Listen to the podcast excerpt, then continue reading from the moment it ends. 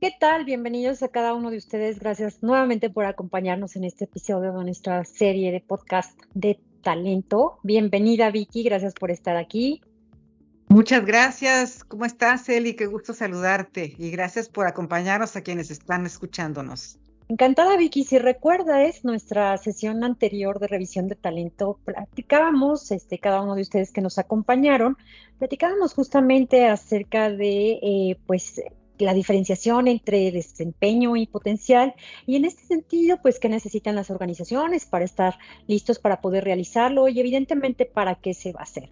Hoy tenemos la pregunta que les queremos compartir y vamos a llegar a una conclusión, pero tiene que ver con cuál es el balance entre comunicar o no los resultados tras un ejercicio de mapeo de talento. ¿Cómo ves, Vicky? Pues está buenísimo porque fíjate que yo creo que es un tema súper controversial en, algunas organizaciones, ¿no? En otras como que es, es este el secreto de Estado y, y ahí nos movemos muchas organizaciones, pero está buenísimo el tratar el tema para ver qué posibilidades pueden tener las personas, o sea, darles un poquito de, un empujoncito, ¿verdad? A tener un poco más de transparencia con estos procesos. Eli, ¿cómo, cómo lo ves? Sí, así es. Eh, yo la verdad, Vicky, en la experiencia que he tenido, pues igual eh, en cuanto a la trayectoria eh, empresarial, con más de 20 años, en todos estos ejercicios eh, y todas estas eh, organizaciones y estos estilos de, bueno, finalmente tiene que, te, que tiene que ver con la parte de cuál es el estilo organizacional, cuál es la parte de este, qué tradicionalista es, qué, qué tan institucionalizada está la organización, ahorita vamos viendo esa parte. Sin embargo, es una cuestión de que pueden seguir aplazando esta parte de transparencia en los resultados. O sea, no es una receta de, no, ya me estoy adelantando a la conclusión, pero no hay recetas de cocina. Me gustaría empezar a hablar como en qué organizaciones hemos visto, hemos vivido, Vicky, si nos quieres platicar, esta parte de si es tradicional, si está pues con institucionalizada, si la cultura lo permite, es más una cultura de puertas abiertas. Claro que sí. Fíjate, Eli, dentro del grupo de clientes que tenemos, pues son más de 450 clientes en un porcentaje mayor trabajan todavía con este tema pues, de puertas cerradas, ¿no? Como que dicen, sí saben que están en un proceso algunos, pero no saben bien qué, pues con claridad en dónde están parados, no saben que forman parte de un proceso de desarrollo, pero no lo abren. Eh, tienen mucha inquietud normalmente porque las personas, pues, una, pues cambien de actitud, ¿verdad? Al saber en dónde estás si estás en el cuadro, no estás en el cuadro de honor, por decirlo como en la escuela, ¿no? Sin embargo, algunas organizaciones ya están teniendo conversaciones abiertas, digamos, con su gente, sobre estos temas del el pipeline de talento, ¿no? O el mapeo del talento.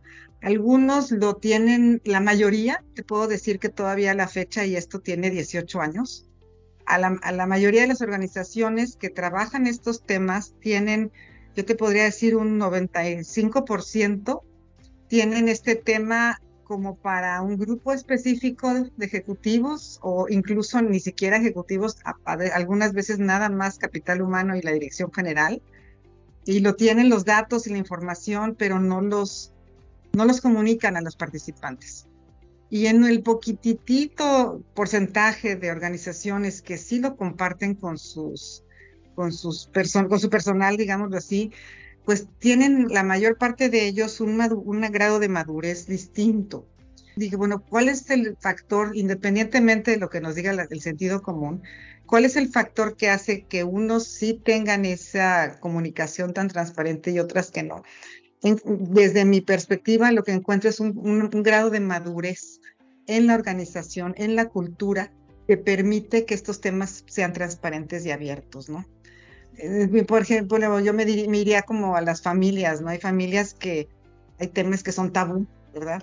Y algunas familias esos temas los sacan y los ven como, los socializan de una manera más abierta, pero no es como de un día para otro, ¿no? Entonces yo creo que las organizaciones posiblemente están por la presión social y la presión, digamos, de los colaboradores, yo creo que va más adelante a empujar a las empresas a abrir esos, esa información, más por la circunstancia que porque quisieran hacerlo. Y en efecto, justamente cuando lo vayan adoptando y vayan siendo impulsados a este cambio, pues van a ver los beneficios, ¿no?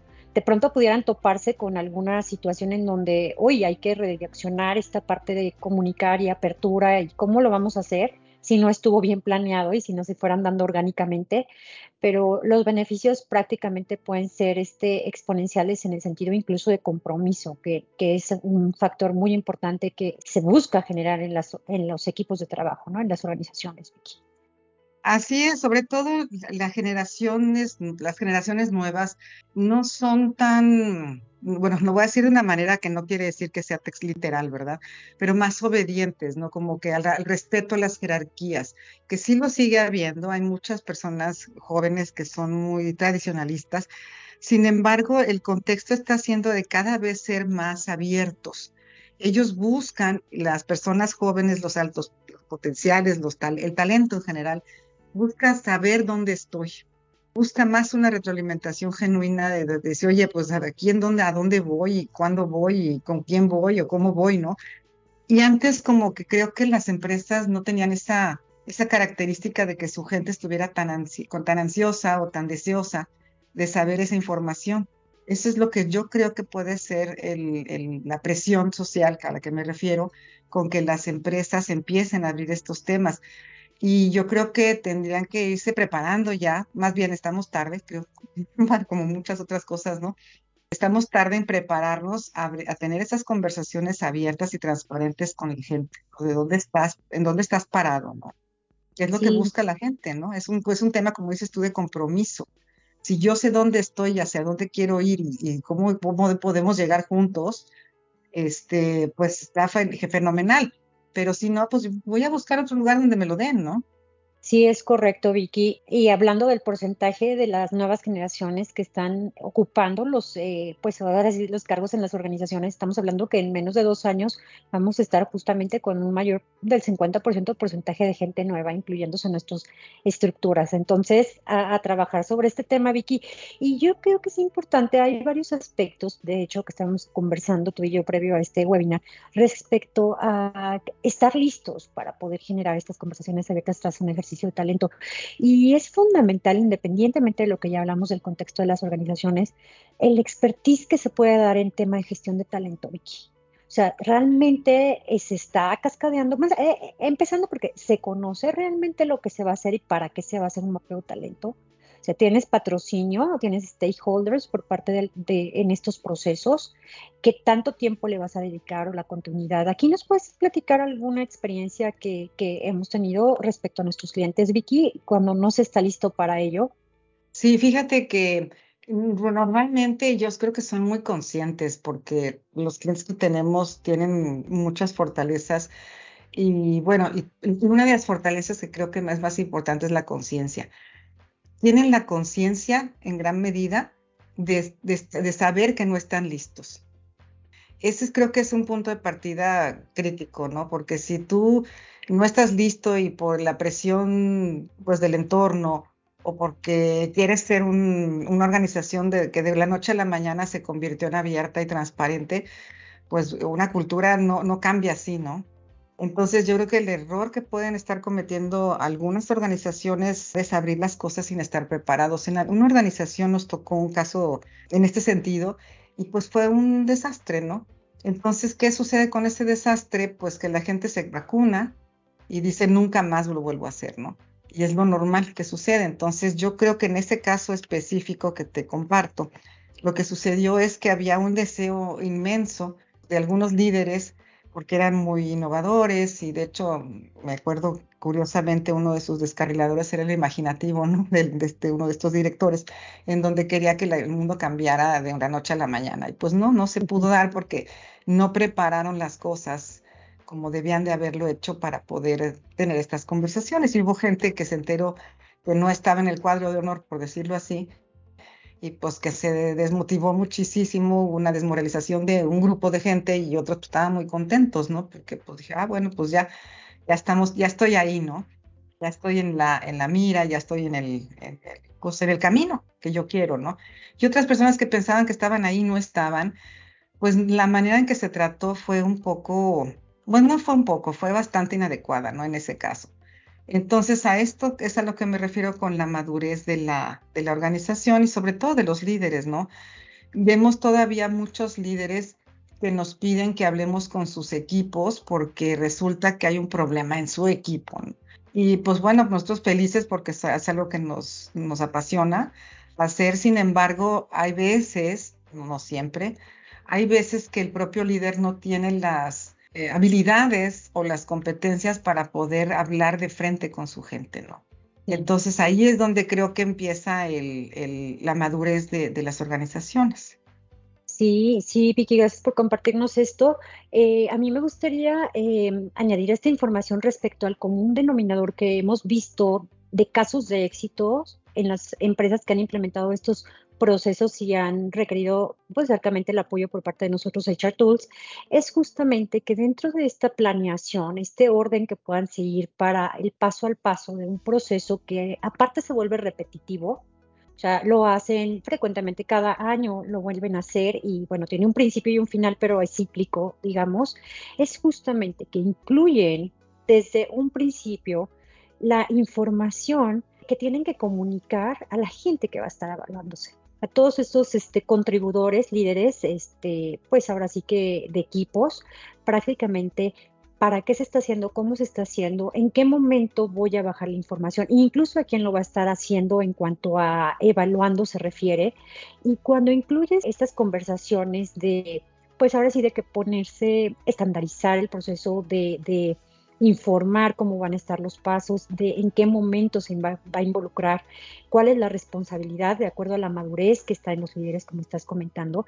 En ese momento es cuando la claridad, este, pues ahora sí que es, es luz, ¿no? Como para dónde, para qué, y sabe cada uno de los líderes que al final del ejercicio se va a compartir o no se va a compartir quién está en este cuadro de honor, como lo mencionas, en este pipeline, en este matriz de talento, por ejemplo, en Ninebox, y a partir de ello, pues buscar que se den las conversaciones, ¿no? Y hablando de conversaciones, ¿qué tipo de conversaciones pueden llegar a ver, ¿no? Porque, bueno, pueden ser tan complejas como triviales pudiera manejarse.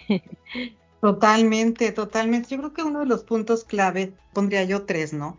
El primero, como comentas tú, es tener un proceso claro y definido de, tiempo, con tiempos, movimientos. A lo mejor puede ser como mucha receta de cocina, pero definitivamente funciona. El saber quién va a decir, cómo lo vamos a decir, cuándo lo vamos a decir, en qué momento, a quién, a quiénes vamos a darle, digamos, la, incluso la capacitación para hacerlo, ¿no? Porque no es nada más que sí hablen con su gente y díganles dónde están, pues no. Y otras organizaciones en donde sí tienen este proceso muy claro, muy definido, saben a quién le toca, pues por ejemplo, algunos temas de sucesión me ha tocado ver que tienen a tres personas internas para una posición clave. Y esas tres personas saben que están compitiendo y saben que están este, en una posibilidad de, sucesión de, de, otro líder, ¿no? Entonces, el primer paso es el tener pasos claros, procedimientos responsables, tiempos, etc. El segundo punto que veo es capacitar a los líderes como mm, comunicadores. Y esta, aquí es donde quisiera yo hacer más énfasis en nuestra conversación, porque creo que hay puntos clave que, que sí creo que por la experiencia sugeriría ampliamente o profundamente llevarlo a cabo. Y el tercer punto es también considerar cuáles son un, aspecto de consecuencias, ¿verdad?, que vas a tener, porque algunos planes se pueden ejecutar, pero otros pues pueden pasar más, más años de los que estaban estipulados y pues no sucede nada.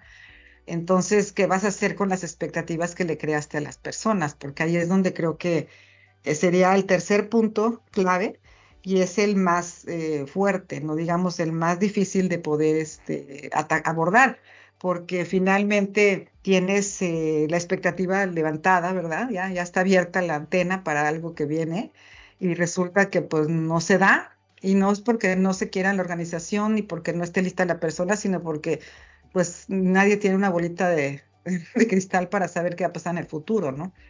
Cambiaron los planes de la organización y en lugar de esa unidad de negocio va a ser otra. Ahí ya pues no cambió el perfil, cambió todo y ya no, ni siquiera son los mismos participantes dentro de tres años, ¿no? Pero yo creo que de esos tres elementos, si abordas bien el segundo, que es el de que habilites a tus líderes para tener esas comunicaciones no una vez al año, sino cotidianamente, esa es la clave del éxito, creo yo, para poder hacer más transparente este proceso. No sé tú qué pienses, pero desde mi bueno, lo que yo he visto, lo que he vivido y demás, creo que son esos tres puntos clave. Habrá otros, sin duda. Y el de en medio, el que te comentaba del habilitar a los líderes, creo que sería, es lo más eh, importante. Y si no tienes esos líderes habilitados para esas conversaciones con su gente, pues los, aunque tengas una planeación muy buena y aunque tus personas se cumplan las expectativas o estén, digamos, las, las cosas cambien, pues no, no, no va a funcionar, ¿no? Eh, coincido con ellos eh, y también me gustaría como seguir con esta línea de la parte del segundo que estás compartiendo como la capacitación, la parte de habilitamiento con los líderes. Sí, sí hace, sí hace la diferencia, sí hace la diferencia en todos estos procesos. O sea, eh, finalmente el líder es el que acompaña en todo momento y en donde pues espera que haya una comunión bastante cercana con cada uno de sus colaboradores. Yo he vivido casos directamente en donde puede haber una excelente planeación. De hecho, este, justamente se, se dio por hecho que los líderes ya iban a saber cómo comunicar. En esta organización ya se había planteado, pues, compartir exactamente dónde estaba la gente mapeada y en base a eso, pues los pros, los contras, cómo comunicarlo, se tenía planeado, pero no se aseguraron de que los líderes lo hayan entendido de esa forma. Entonces, también la forma de asegurar que este líder está listo para poder hacer pues es todo un proceso incluso de identificación de sus capacidades y habilidades para poder comunicar y si no acompañarlos en estas sesiones, en estos, en estos primeros pasos para lograr que se comunique lo esperado en cada uno de los ejercicios, hablando justamente de se dice o no se dice, para si está mapeada la persona o no.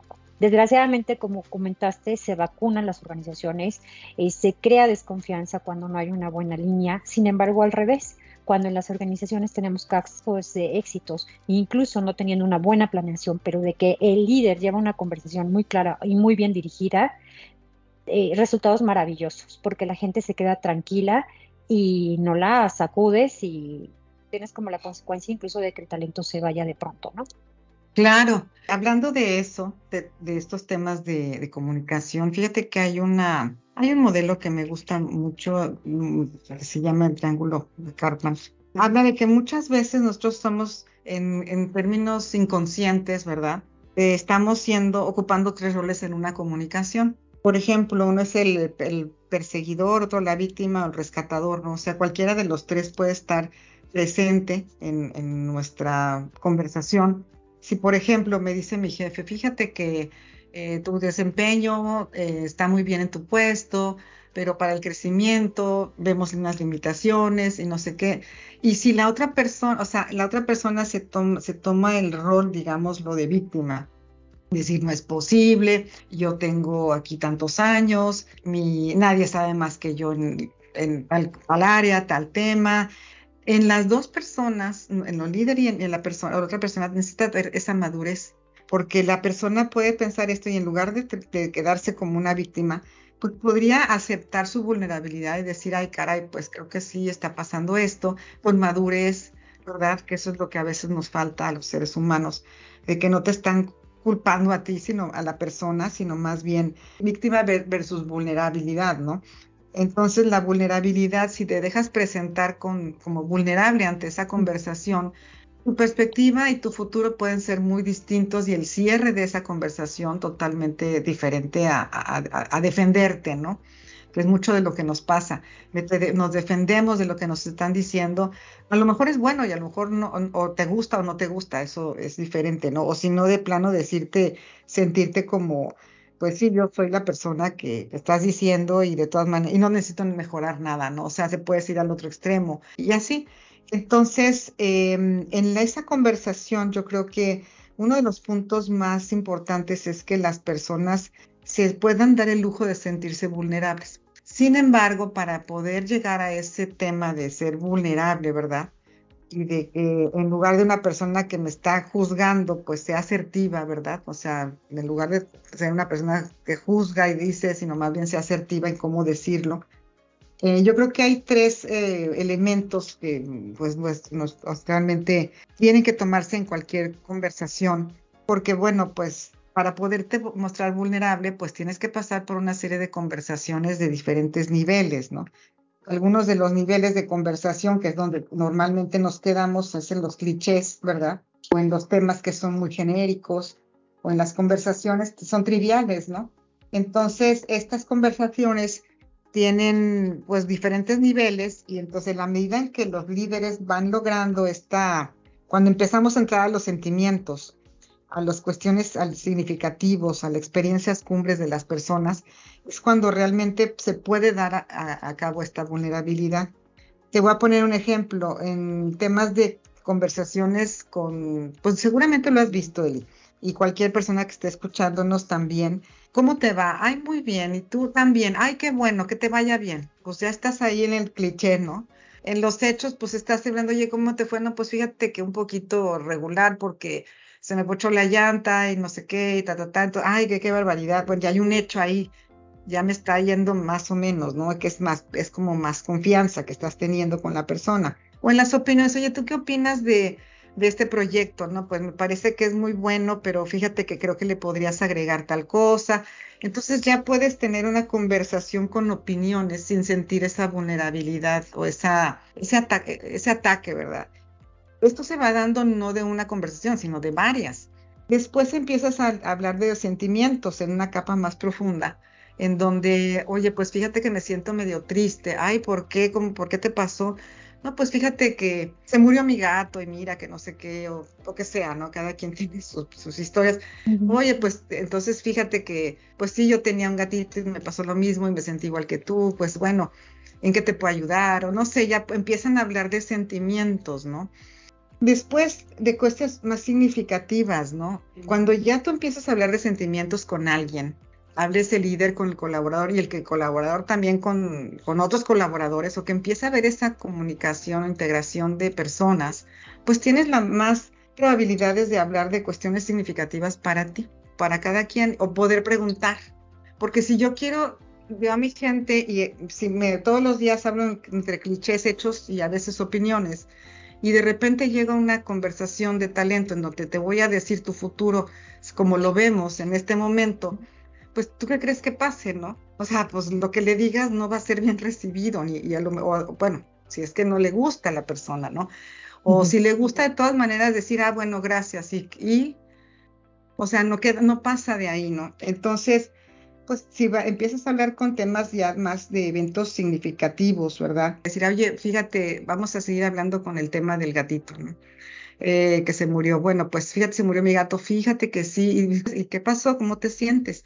Pues fíjate que mi gato era todo lo que tenía. Yo no tenía familia. Entonces estás dándole ya no nada más la muerte del gatito, sino estás dando, hablando sobre el significado de que se le haya muerto el gato y sí. no es un caso real, pero me estoy tratando de transmitir la, el grado de profundidad de la conversación.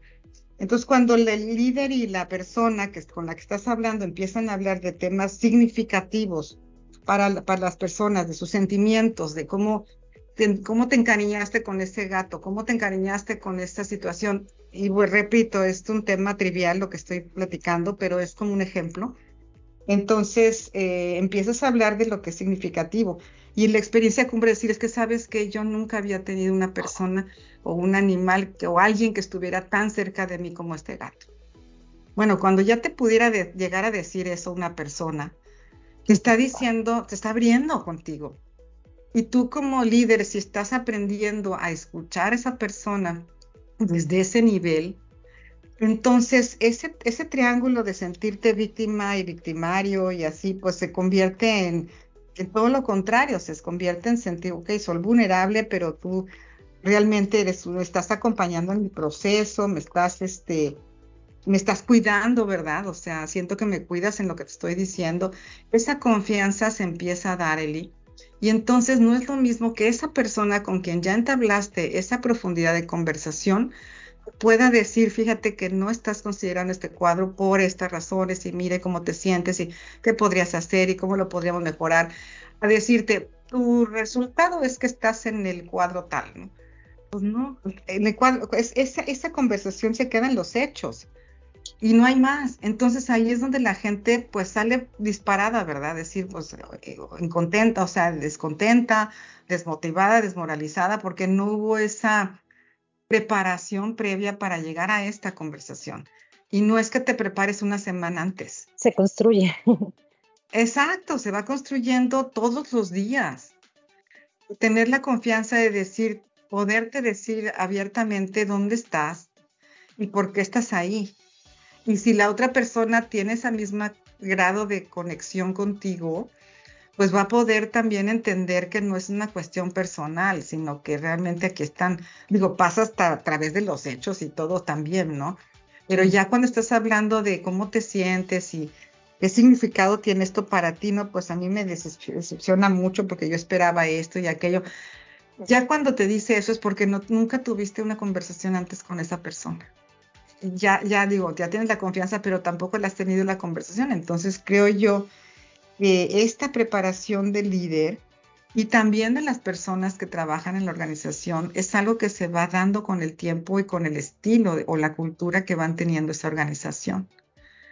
Entonces, en esas organizaciones es mucho más fácil poder ser transparente con los resultados del mapeo de talento y los planes de sucesión que con las organizaciones que no tienen esta preparación, Eddie. Sí, es, es correcto, Vicky, e, es correcto y es una parte crucial.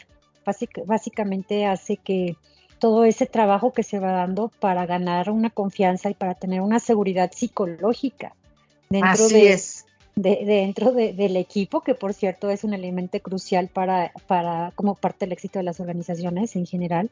Entonces, prácticamente este proceso pues es crucial y es lo que, pues no sé si sea lo último o lo primero que se tendría que estar evaluando, si están los líderes listos para poder dar a conocer estos resultados o no antes de tomar la decisión de la pregunta inicial que teníamos. Yo creo que sí, definitivamente. Ahora, también hay estilos en las organizaciones, por ejemplo, yo me acuerdo cuando trabajaba en las, en las áreas financieras, con bancos extranjeros y eso, la gente es más fría, o sea, sus conversaciones están sobre hechos, si acaso opiniones, ¿no? En donde la cultura se presenta así. Tal vez la gente puede tener la piel más gruesa y, aceptarlo de una manera abierta y no, no, no, hay, no, más, ¿no? O sea, tenemos confianza, somos este, amigos, eh, buscamos lo mejor para todos y pues así está la situación. Sin embargo, hay otras organizaciones, yo me acuerdo cuando trabajaba, pues no sé, en, hospitales, en, o estaba también en, en, otras organizaciones de servicio, ¿no? En donde las relaciones personales son mucho más íntimas o más, no me refiero a íntimas a, digamos, a chismosas, ¿no? Sino más cercanas, por decirlo así. Sí había más cercanía entre las personas y en esa cultura, entonces era más sencillo. Ahora, también dentro de la cercanía necesitas asertividad. Entonces, hay tres puntos importantes a tomar en cuenta, que es la empatía, la congruencia y la aceptación incondicional. Esto es una receta que nos deja Carl Rogers, un, este, un experto, en, bueno, maestro en, en, lo que son temas de, de desarrollo humano. Entonces la empatía, bueno, pues tiene que ver con entender el mundo del otro. esa parte que dicen, me pongo los zapatos del otro, pues no es cierto, porque nunca vas a sentir lo que siente el otro. Pero sí entenderlo y tratar de ver su, su contexto, ¿no? Y la congruencia, bueno, pues tiene que ver con, ok, si estoy diciendo que me importas, pues realmente mostrarlo, ¿no? muy auténtico. Si estoy diciendo que, que, seas auténtico, y si no te gusta lo que te están diciendo, pues también decirlo. Dice, entiendo que estás enojado, por esta situación, sin embargo, yo te puedo decir que tal cosa, o sea, ser congruente con lo que piensas, porque si una, lo peor que te puede pasar con alguien es que te cachen una mentira, ¿no? Porque ahí se rompió cualquier confianza que pudieron haber tenido contigo. Y la aceptación incondicional es decir, bueno, pues este, entiendo, acepto, aunque no esté de acuerdo, no estoy de acuerdo con esto, porque estoy siendo congruente, pero entiendo que para ti, ta, ta, ta, ta, ta, ta, o simplemente quedarte callado con esa empatía que es el grado más fuerte, digamos, que puede haber. Y ya, ese es todo, es tu labor de, de ser empatía con, con, lo que le está pasando al otro, ¿no? Entonces, estos tres puntos creo que pues vale la pena darles una buena revisada y, poderlos este, poner en práctica, no es sencillo, y sobre todo para los líderes que tienen normalmente un perfil con alto poder, alta ambición, que están buscando siempre ser líderes, ¿no? Pero si, si esos temas están estorbándote, ¿cómo puedes lograr hacerlo? Pues una conciencia estratégica de líder, que es trabajar de cómo, quién soy, ¿verdad? eh, una, el conocerte, el evaluarte, el entenderte, el reconocerte, o sea, el trabajo hacia el interior de la persona o del líder es lo más importante porque si no tienes ese trabajo, pues lo que le pongas es maquillaje, ¿no? Este, se le cae con la primera lluvia del verano, ¿no? Entonces necesitamos tener esos líderes más conscientes, más, eh, más maduros, ¿verdad? Que entiendan y que trabajen en ellos mismos para que entonces puedan trabajar con otros, ¿no? Y son puntos que realmente nos ayudan como organizaciones a poder ver eh, como un diagnóstico de qué tan listos estamos. De qué, tan, de, qué tanto estamos preparados humanamente posible, ¿no? Porque estos rasgos de personalidad que compartiste y estos tres puntos específicos últimos, incluso de congruencia, que tanto está, este, pues, cada uno de nuestros eh, participantes en estos procesos, incluso adaptado a la cultura, ¿no?